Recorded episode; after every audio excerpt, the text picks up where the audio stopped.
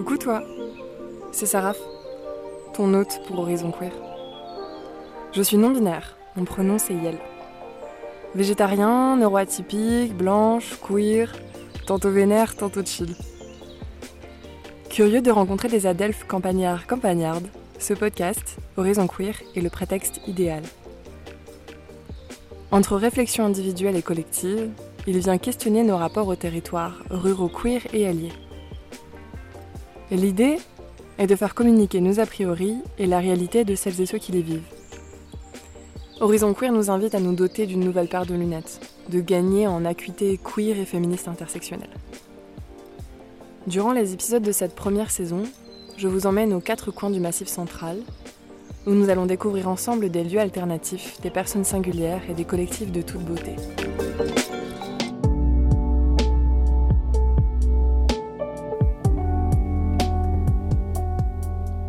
Dans cet épisode, j'ai eu le plaisir de poser mes valises pendant une semaine en terre creusoise.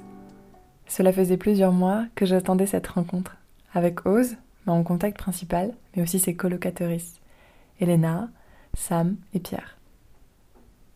Comme une pause hors du temps, je me suis laissée porter par les activités et propositions de mes hôtes tout au long de la semaine. J'ai eu droit à un cours de langue des signes, de l'escalade, un café queer, une conférence gesticulée sur la sexualité, une balade et des discussions au coin du feu. Et puis ce qui m'a fait venir ici, c'est le projet de Oser Sam. Celui de créer un espace pour accueillir et faire du soin. Mais aussi de vivre en collectif hors du temps et des contraintes capitalistes. Alors pour cet épisode, je leur ai donné la parole en binôme. Et je vous laisse les découvrir à travers cet échange.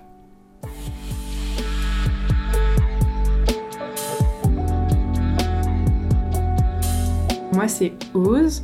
Je, suis de, je me considère euh, à genre, donc j'ai pas vraiment de, de pronoms ou de manière euh, de me genrer, mais un truc de neutre, euh, c'est cool.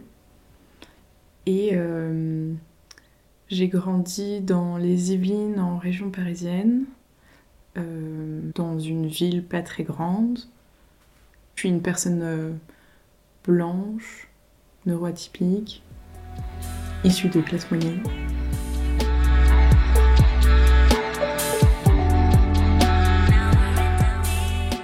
Moi, c'est Sam, pronom il. J'ai grandi dans une campagne dynamique autour de Nantes. Euh, j'ai toujours habité là-bas. Et là, on est euh, dans notre euh, colloque en Creuse, à côté de Bourganeuf. On avait besoin d'un endroit stable pour passer l'hiver, un peu plus confortable que le nomadisme. Alors on s'est dit, bah, go. En fait, ça faisait un moment déjà qu'on traînait dans la Creuse et du coup, c'était logique pour nous de prendre une coloc ici. Surtout que c'est pas cher.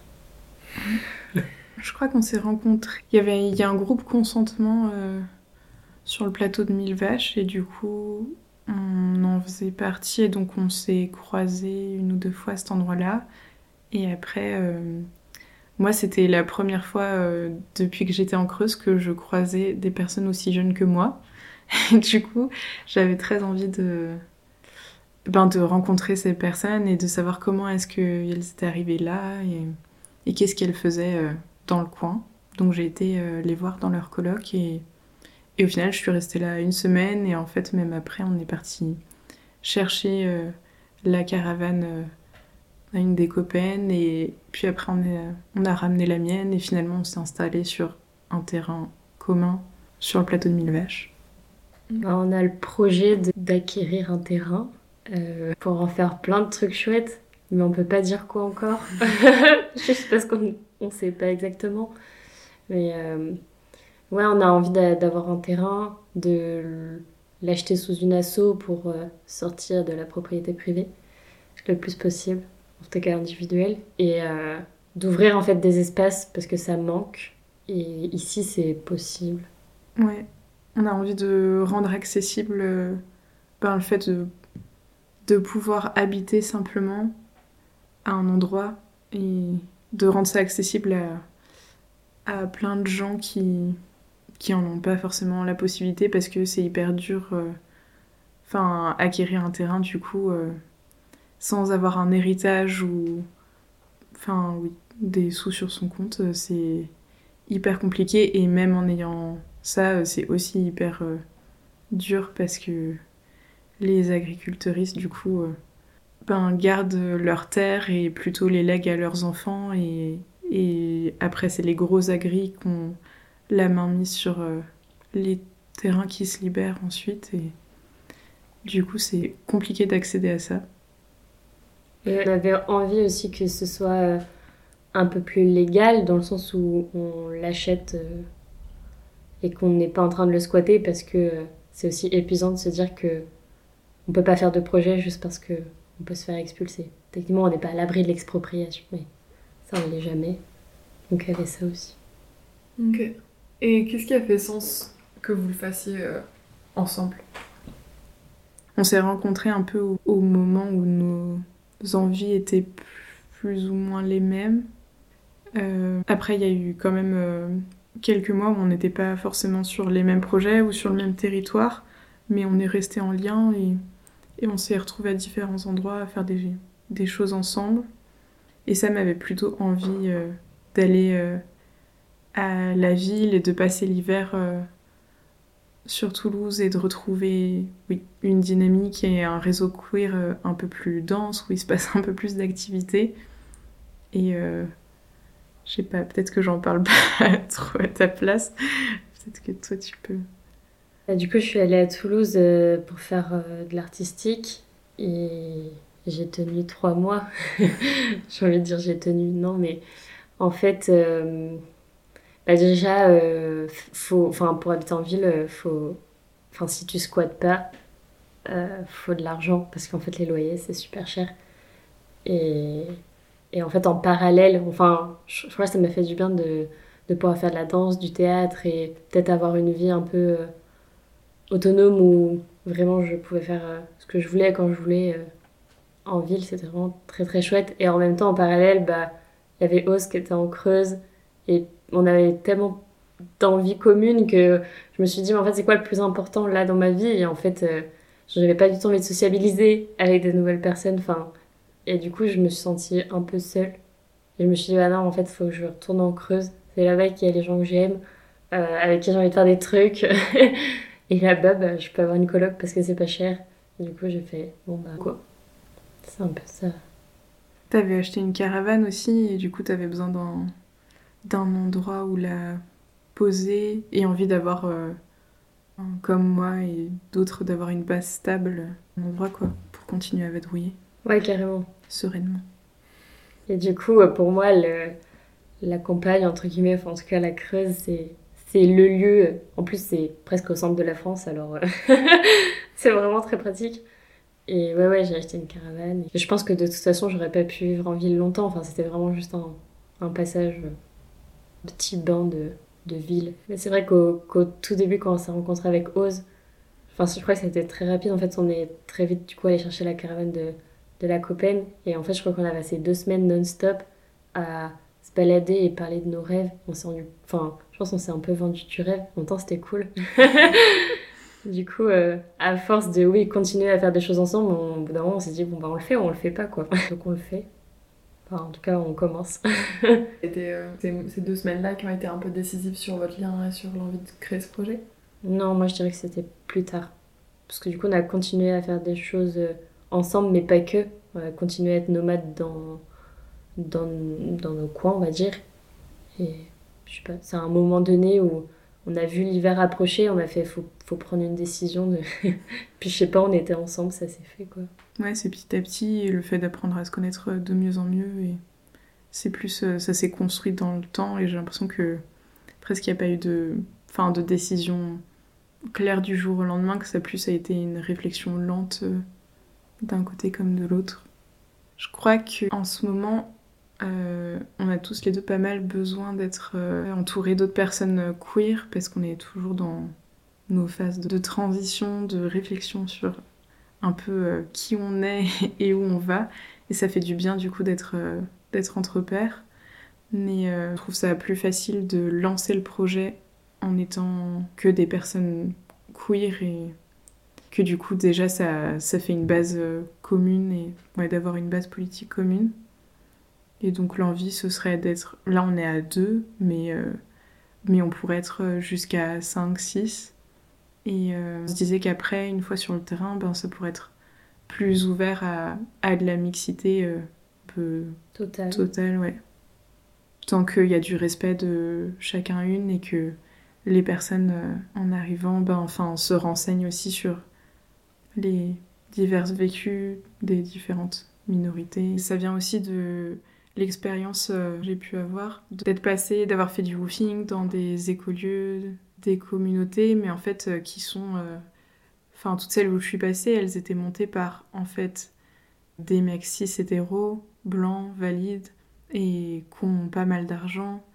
Et finalement, il y a toujours, oui, plein de, de conflits et de problématiques, que ce soit autour de l'argent ou aucune conscience des, des oppressions et de réflexion euh, là-dessus, et qu'en fait, ça sort pas du tout du capitalisme et tout, ce, tout le mouvement aussi de, du développement personnel et, ou de la spiritualité. Enfin, il y avait, j'ai vraiment rencontré euh, plein de gens, et même dans le milieu de la permaculture ici en Creuse, c'est aussi très présent, où en fait, euh, ben, qui essayent de créer des alternatives, mais finalement à faire des trucs hyper chers et pas du tout accessibles à tout le monde et complètement, je sais pas comment on dit, blanc centré, occidentalo-centré.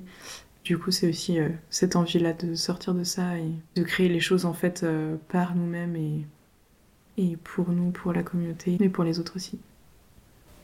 Qui a de la reconnaissance de, ces potentiels comportements oppressifs et privilèges.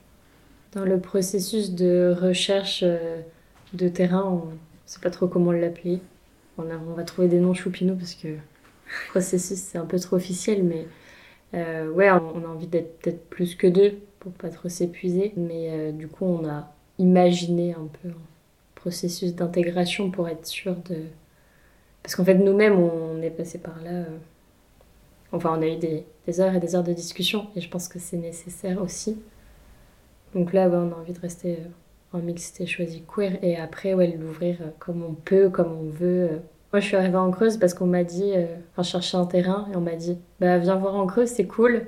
Enfin, je suis venue en Creuse déjà. Maman, mais c'est une amie qui m'a dit euh, que, vu de ce que je cherchais, euh, peut-être que ça me plairait bien ici, que c'était très vert, qu'il y a beaucoup de forêts et que les gens sont accueillantes. Et ouais, je suis venue et, et je me suis sentie trop bien ici et j'adore les paysages par là. Il y a plein d'eau partout. Et de la mousse aussi. Sur les arbres, c'est très joli. Et les gens, c'était effectivement très accueillant, c'est de découvrir aussi les réseaux militants du coin, de voir que, que ça bouge, qu'il se passe des choses ici. Enfin, c'est un territoire où il y a beaucoup d'initiatives et de solidarité. Ça fait du bien de savoir que, que même si en fait on est assez euh, éclaté sur le territoire, la densité de population elle est, elle est pas très élevée. Mais si on a besoin, on sait que les autres sont là, pas loin autour et, et qu'on peut trouver du soutien. Et après, euh, pour euh, un peu les conditions climatiques, quand on, quand on regarde les prévisions, je sais plus c'est quoi le site sur internet, mais quand on regarde euh, au niveau de l'eau, au niveau des précipitations, du soleil, tout ça, bah, la Creuse, ça fait partie des, meilleurs territoires dans le futur. C'est où on pourra vivre pas trop, euh, pas trop mal et, euh, et allié au, au fait que ce soit pas cher. Parce que du coup, pour le moment, il n'y a personne. Enfin, ça commence à venir. Les, les prix montent, mais euh, pour le moment, c'est accessible en fait à des personnes comme nous qui avons peu de revenus.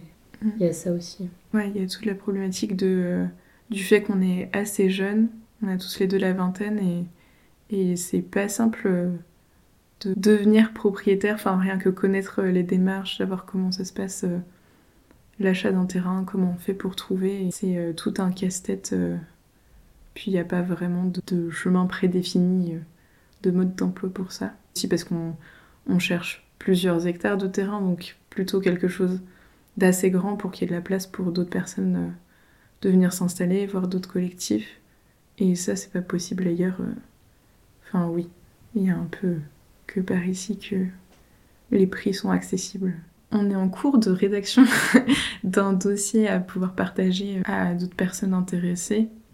Du coup, j'ai l'impression enfin, on n'a pas encore euh, défini euh, dans les détails euh, ça, mais je pense qu'il y a des valeurs qui nous rassemblent Après, il ouais, y a ces valeurs-là et on sait déjà que on a un peu des projections. On se dit euh, ah ouais, ce serait cool si en fait euh, sur le terrain on pouvait euh, expérimenter tout ce qu'on n'aime pas dans la société ou qu'est-ce qu'on voudrait, enfin comment on pourrait faire autrement. Peut-être, c'est peut-être un peu utopique, mais il y a un peu cette forme-là et du coup pour nous c'est déjà, c'est politique en fait. On, on a envie de, de créer quelque chose que qu'on a envie de de voir à la place de ce qui se passe euh, là dans la société, euh, humainement et euh, matériellement. Comme quoi, par exemple? Construire des cabanes. Ouais, construire des cabanes, planter plein de, de plantes comestibles et, et d'arbres, essayer de peut-être expérimenter des, des formes de vie un peu plus en autosuffisance. Mais il y a aussi tout l'aspect organisationnel, enfin de réfléchir à des manières de s'organiser ensemble et être plutôt dans une culture du soutien et oui du consentement, ce qui n'est pas le cas à l'extérieur dans la société.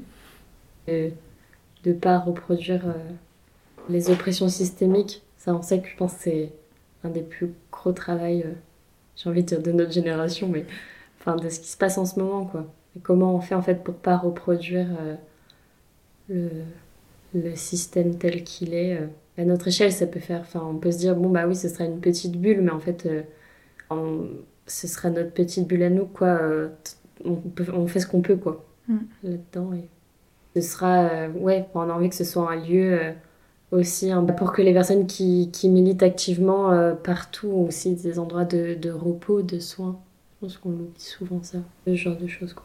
Et l'envie, ce serait aussi d'être, ben oui, dans une démarche euh, décoloniale et aussi anti-validiste, qui ait de la place à toutes les, toutes les manières de fonctionner, les différentes atypies, et ouais, de pouvoir juste être, euh, quel que soit son genre et son parcours, d'où on vient.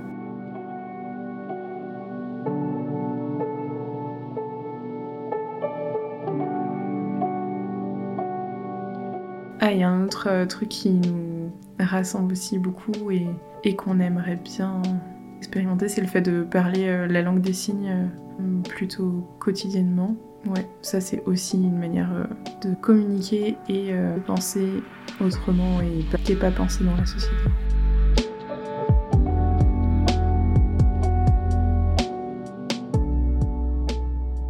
Je pense que de mon côté, c'est pas. Enfin, la manière dont je suis arrivée euh, au milieu queer, euh, par la campagne.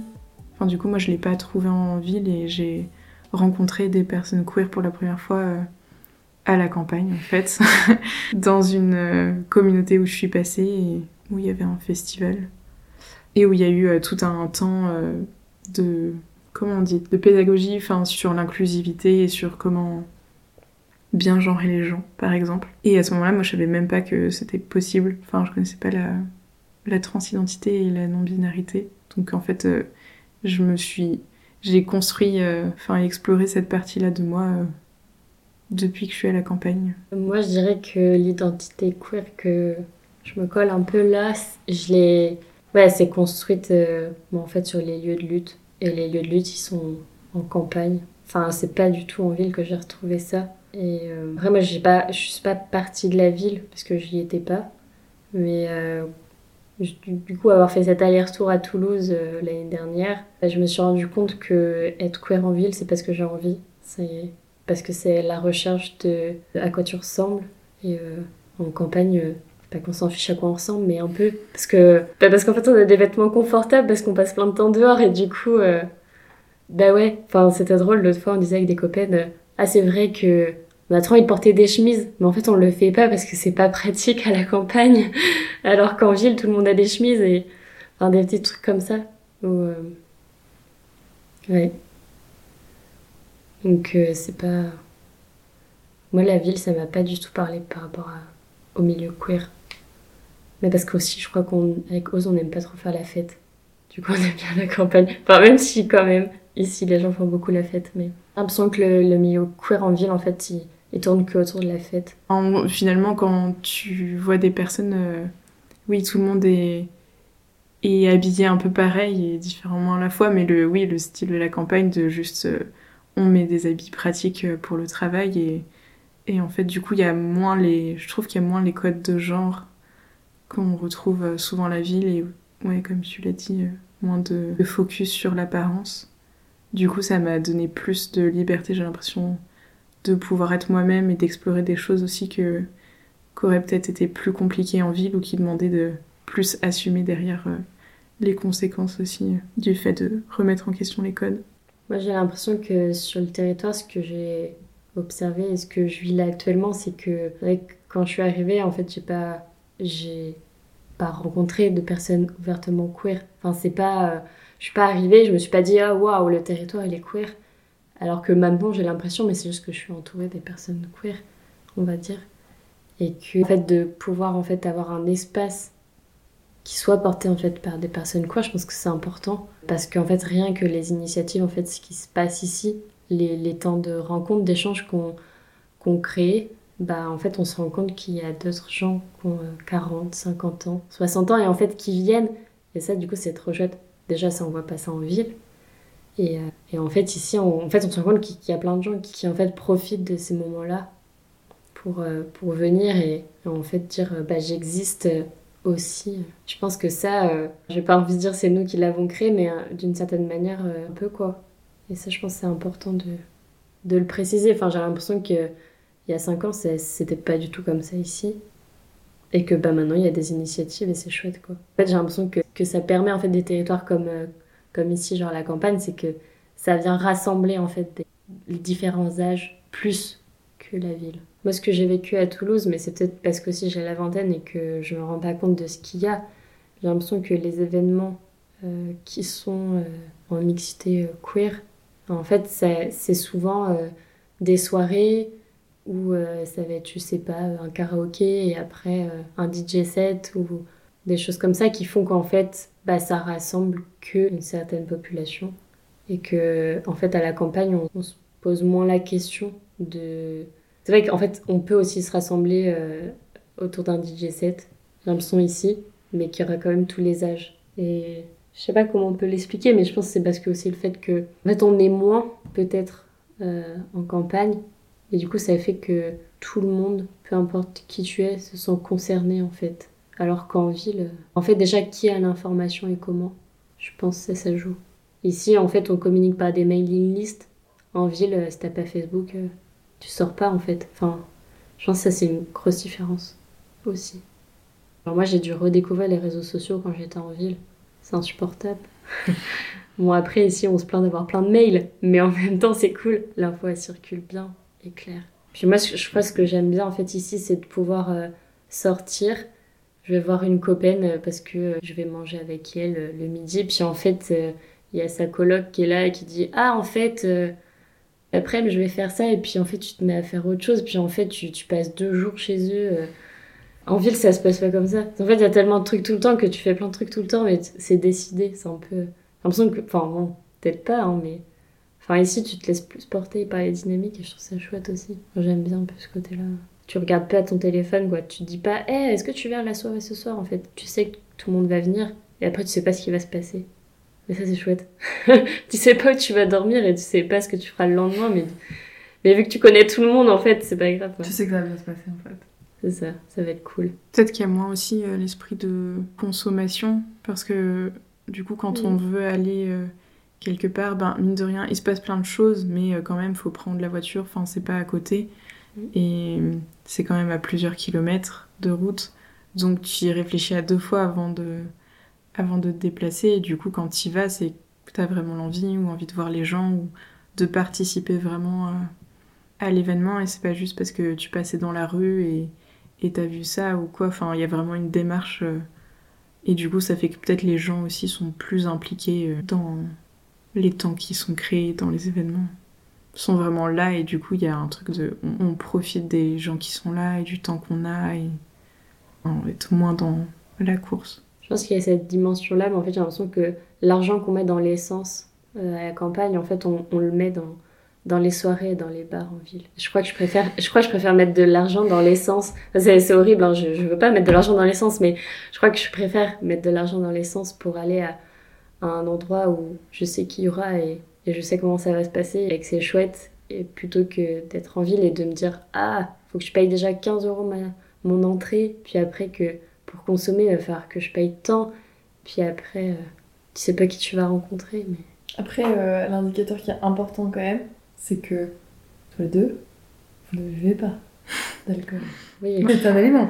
Parce que personnellement, je bois de l'alcool, pas en ce moment, mais c'est à rajouter en plus au coût de, de la voiture. À moins, enfin, après il y a le covoiturage, donc euh, il y a souvent plusieurs, donc tu peux, les frais, ils sont, c'est un peu chacun son tour, quoi. Mais Après, il y a quand même une culture du prix libre, quoi. oui, Qui est là. oui, vraiment. Et puis tu t'organises pour payer des trucs moins chers et en groupe et machin. et Oui, C'est forcément moins cher que si tu veux faire une soirée en ville, mais oui. je veux dire, tu vois, il y a un biais, quoi, il y a un biais social là. Oui, il y a un biais, mais quand même. Enfin, je sais pas. En vrai, c'est pas. Enfin, du coup, les événements auxquels on va ou on se déplace, c'est pas très souvent des soirées, ou quand c'est des soirées, c'est des spectacles ou quelque chose, mais il n'y a pas. euh, Enfin, c'est rare des soirées dans un bar où. En fait, il y a que le café queer, du coup, qui se passe dans des bars, et encore, souvent, c'est des cafés assos. Du coup, il n'y a pas d'injonction à la consommation, et tu peux très bien aussi ramener ta propre boisson. Mais souvent, là où on va, ben, les boissons, elles sont comprises et. Enfin, c'est ramené par les gens et c'est offert, ou c'est de la conso à prix libre, ou il y a, mais c'est vraiment, il n'y a pas d'obligation de consommer, quoi, et tu peux ramener tes propres trucs. Après, peut-être que quand tu disais tout à l'heure, euh, en ville, euh, on va plus facilement consommer, c'est pas forcément consommer, euh, boire ou manger, c'est consommer de l'événement. Oui, c'était et, ouais. Ici, ouais, on consomme de l'événement, mais c'est vrai qu'avec modération, parce que faut y aller en voiture. Quoi. Enfin, il y a des endroits. Enfin, moi, j'ai fait beaucoup de vélo, mais c'est vrai qu'après, euh, c'est pas accessible à tout le monde et bah, ça fait mal aux jambes. hein. Ouais. Et un autre truc qui m'a qui m'a fait partir euh, de la ville, c'était euh, le trop de, de lumière, trop d'informations, que tout va trop vite, trop de bruit. Et ça, une des raisons pour lesquelles je pense que je pourrais jamais retourner vivre en ville et ça me fait énormément de, de bien d'être ici, ça m'apaise beaucoup. Et à la fois, j'ai l'impression que sur le territoire, on est beaucoup de personnes comme ça, à avoir euh, des traumas ou des neuroatypies, et, euh, à se retrouver à venir vivre là. Du coup, les, inter- les interactions sociales sont pas toujours euh, super évidentes, parce que oui, il y a plein de gens avec plein d'atypies différentes et de troubles psy, mais c'est quand même un endroit très chouette et ah, je sais pas comment dire, mais on fait où on fait quand même plein de, de rencontres et justement on se soutient là-dedans. et-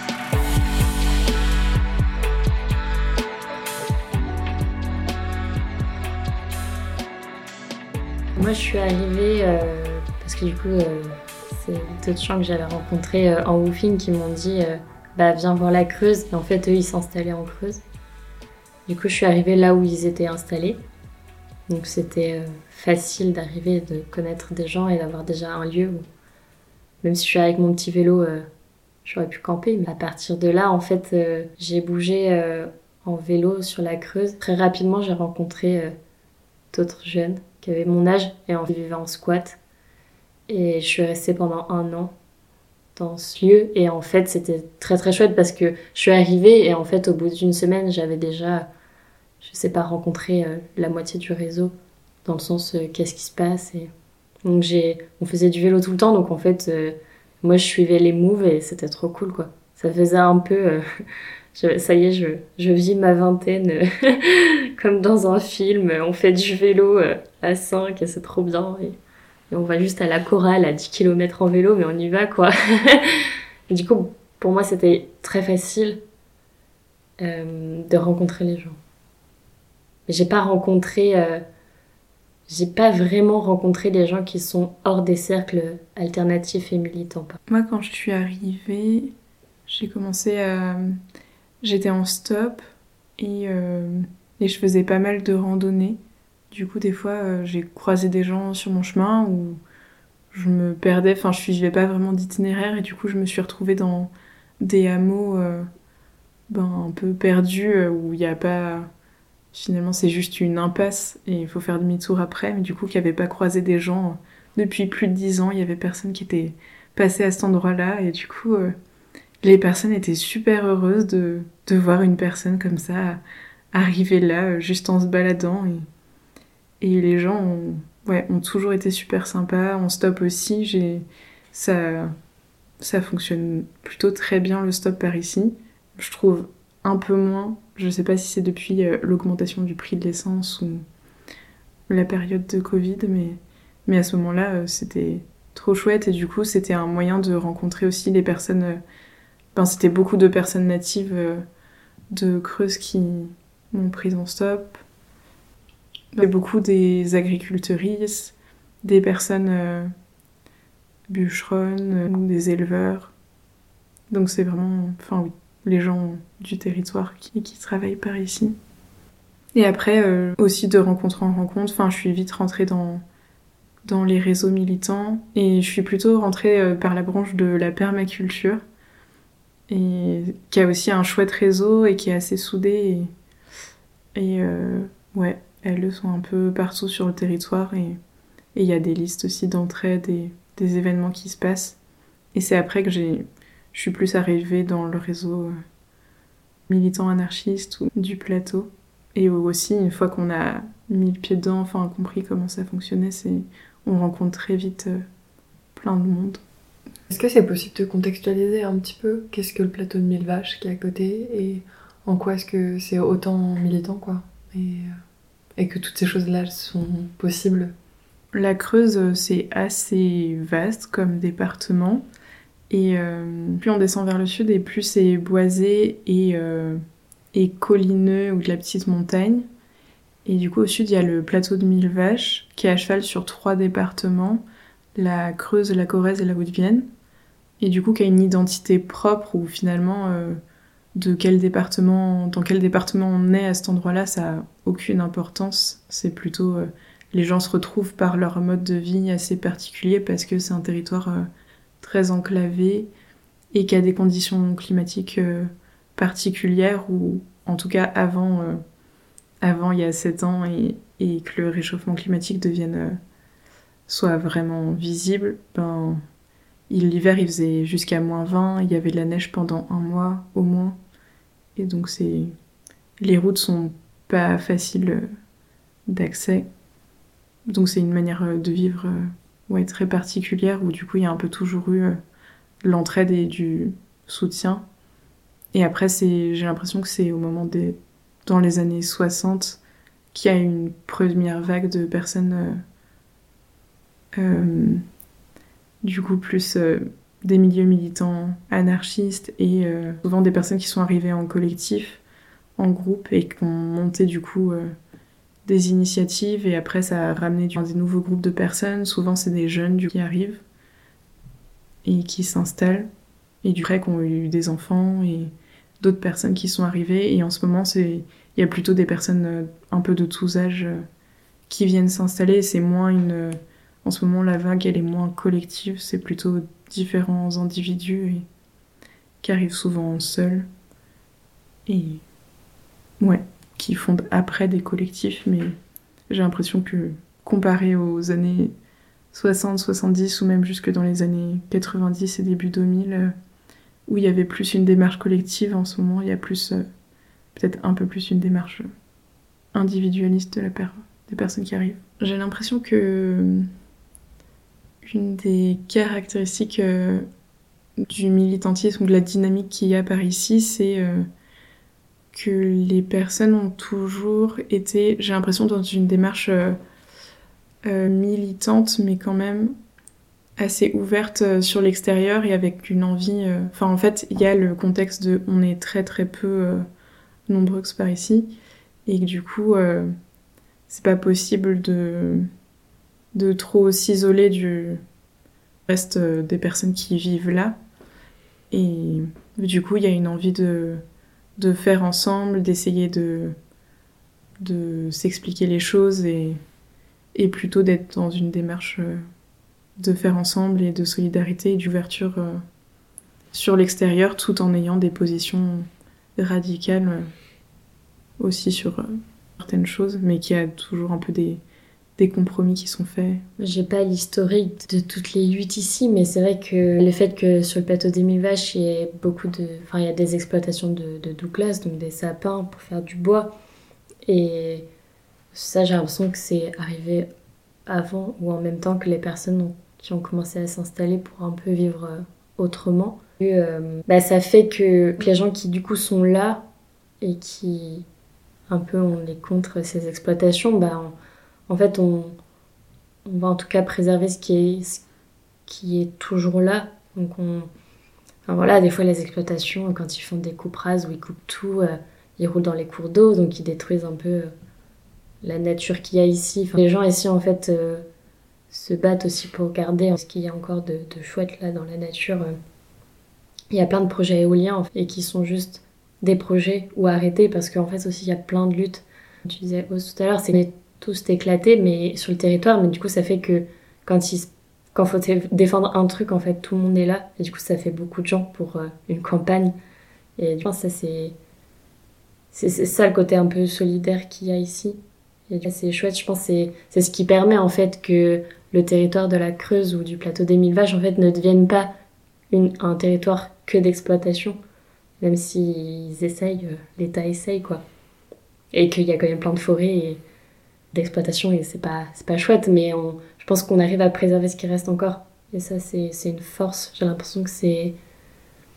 Enfin, je pourrais pas comparer, je connais pas le reste, les autres campagnes en France où mais je pense que c'est ça aussi qui est fort. En tout cas, c'est ce que moi j'ai remarqué en mm. vivant là. je pense que le fait que les gens arrivent ici, euh, surtout pour le fait que, ben, par exemple, euh, les terrains sont et les maisons sont pas très chères, euh, du coup, ça, rend ça accessible à une, plus grande partie de la population et, et viennent pour ben, pour la forêt qu'il y a partout, pour euh, la biodiversité qu'il y a autour qui est très riche. Et donc finalement comme c'est ça qui amène euh, les gens, ben au-delà de ça, les gens sont très différents en fait. Il y a des gens de plein de milieux sociaux différents et euh, avec plein de parcours différents qui viennent d'autres campagnes comme qui viennent de la ville ou d'ailleurs. Et du coup, c'est ouais, c'est riche et en fait le fait que comme il y a, tellement rien, il n'y a pas de service, euh, enfin, oui, même de service public, euh, enfin, c'est pas développé du tout, ben, faut, on est obligé de, de recréer les choses par nous-mêmes. Et du coup, ben, il y a un peu une culture ici de, quand t'arrives, ben, si t'as besoin de quelque chose, et ben, et ben, t'as pas le choix que de le créer. Et du coup, chaque personne, en fait, euh, se saisit avec ses connaissances et ses envies, vient créer des initiatives. Et du coup, ça fait qu'il y a une, super grande euh, diversité de, luttes et de propositions de, choses à faire par ici. Un des exemples euh, d'initiatives et dans lesquels euh, je suis impliquée, il y a et les plannings familiaux qui sont... Il y en a un en Creuse et il y en a un sur le plateau de Mille Vaches aussi. Et il y a l'association LGBTQIA+, Creuse, qui s'est créé à la fin, fin 2020. Euh, du coup, je crois que là, ça fait un an et demi, deux ans peut-être.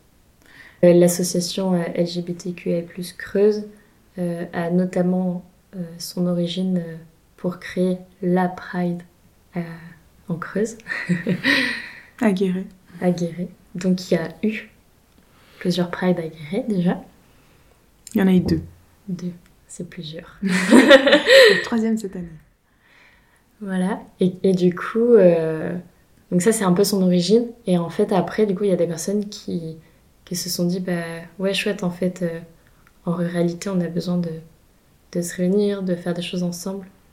Et du coup, euh, c'est, se sont saisis de, de cet assaut pour faire des choses. il y avait une envie de faire des choses un peu plus informelles, enfin, où plus accessible aussi, plus, j'ai envie de dire, familial entre guillemets, mais euh, dans le sens euh, accessible à des personnes euh, de tous âges et avec différentes envies et, et que l'envie de pas recréer encore un milieu queer qui soit uniquement tourné autour de la fête et des drogues, de l'alcool ou ou de la sexualité. Et un peu un truc de euh, pas l'envie que la campagne reproduise euh, milieu queer assez présent en ville et plutôt qu'il y a différentes manières d'être queer et, et voilà, envie de montrer ça. Notamment, il y a un café queer qui s'est mis en place. Et en fait, ce que moi j'ai l'impression de ressentir à chaque fois où que je vais à des rencontres ou à, ce, ou à ces moments en fait euh, comme les cafés queer, c'est que en fait on a besoin de se réunir, mais juste pour se réunir en fait. On n'a pas besoin de se réunir dans un but de faire quelque chose autre que juste parler, être ensemble.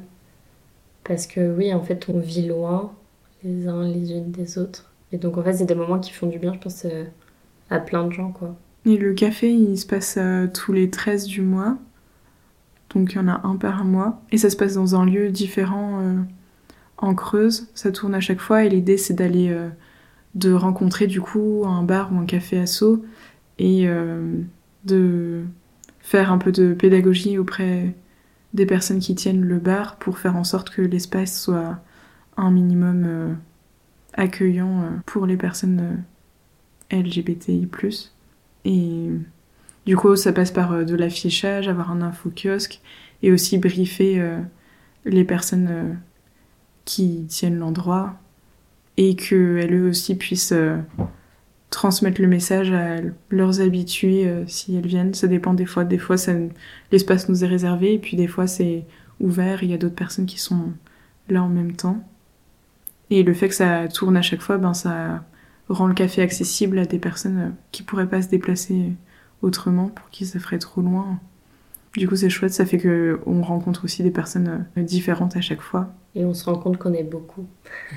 J'aime bien dire beaucoup, j'ai l'impression qu'il y a tout le monde qui est queer, mais non, mais en vrai, euh, pour avoir euh, participé à des événements en ville et par rapport à ce qu'on fait là, bah, finalement, on n'est pas si peu. Et quand on se rencontre, il y, a vraiment quelque chose qui se passe, quoi on sent qu'on a, qu'on a besoin et c'est chouette en fait. Je pense que c'est nécessaire d'avoir ces moments-là. C'est trop bien quoi. Et du coup, avec le planning familial, il y a des gens qui mettent en place des choses aussi. Ça, c'est chouette. On a envie de pouvoir euh, trouver le terrain rêvé avec les, les gens rêvés, même si on rêve pas de gens, mais avec d'autres personnes. Et moi, je pense que j'ai vraiment très envie de, de continuer, voire faire encore plus euh, des temps, d'échanges, de rencontres, des événements, des partages. En tout cas, autour de, de la mixité queer. Je pense que c'est quelque chose que j'apprécie. Il faut, faut pas perdre que là, on vient juste de construire, quoi. Ouais, moi j'ai cette envie-là aussi, et à la fois aussi envie de, de rencontrer encore euh, plein de gens euh, sur le territoire qui sont là depuis longtemps, et un peu que dans notre démarche, euh, du coup en ce moment on, est dans la phase de recherche d'un terrain et de construction du dossier, et pour les personnes intéressées, et pour des mairies ou des agriculteuristes qui pourraient avoir des terres euh, nous vendre ou nous donner. Et du coup, il y a envie d'être euh, l'envie d'être dans une démarche vraiment de lien avec euh, la personne à qui on, on, achèterait ou dont on récupérerait le, le terrain. Et du coup, un peu, je, je croise les doigts. on peut envoyer plein de pensées dans ce sens-là, de réussir à trouver une personne par exemple une personne âgée, enfin avec qui on tisserait un lien et du coup il pourrait y avoir toute une transmission de, de l'histoire de, du lieu où on arriverait et, de la culture euh, du coin. Peut-être euh, s'il y a, s'il y a d'autres personnes euh, dans d'autres campagnes qui montent des projets un peu similaires, qui essayent de sortent des terres de la propriété privée, et eh ben bienvenue par ici pour venir, je sais pas, voir le territoire et, se rencontrer. Et ce serait avec plaisir euh, de venir vous voir aussi et de pouvoir être en lien et, d'avoir un peu euh, une carte dans nos têtes et un réseau de, de lieux, euh, oui, où passer, où s'arrêter dans nos voyages. Il existe une carte de la ruralité. Il faut la faire grandir. Si vous vivez en ville, venez voir la campagne.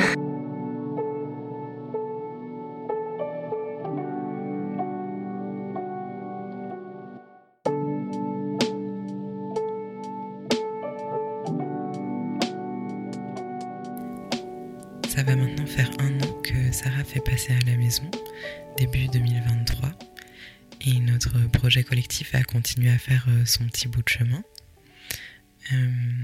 L'été qui a suivi, on, a fait un tour à vélo des mairies de notre secteur de recherche pour leur distribuer notre dossier de présentation et se présenter, faire connaissance avec elles. Et euh, il y a cinq mairies qui ont été euh, super accueillantes et qui ont super envie que le projet vienne s'installer sur leur commune. Euh, elles nous ont mis en lien avec des habitants, des propriétaires de terrain. et voilà, nous ont donné différentes pistes qu'on continue d'explorer. Et on est maintenant trois à faire partie du projet, donc il s'agrandit petit à petit. Euh, actuellement, on est dans l'écriture euh, de la charte du lieu et euh, le montage des statuts juridiques. Et, et, voilà, on est, on est toujours partant pour accueillir du monde à la maison en Creuse et, aussi au sein du projet, que ce soit des personnes ou des collectifs. Comme l'envie, c'est c'est oui que le projet soit assez, euh, grand pour pouvoir accueillir euh, aussi d'autres euh, d'autres collectifs. Alors, bah, bienvenue à la maison.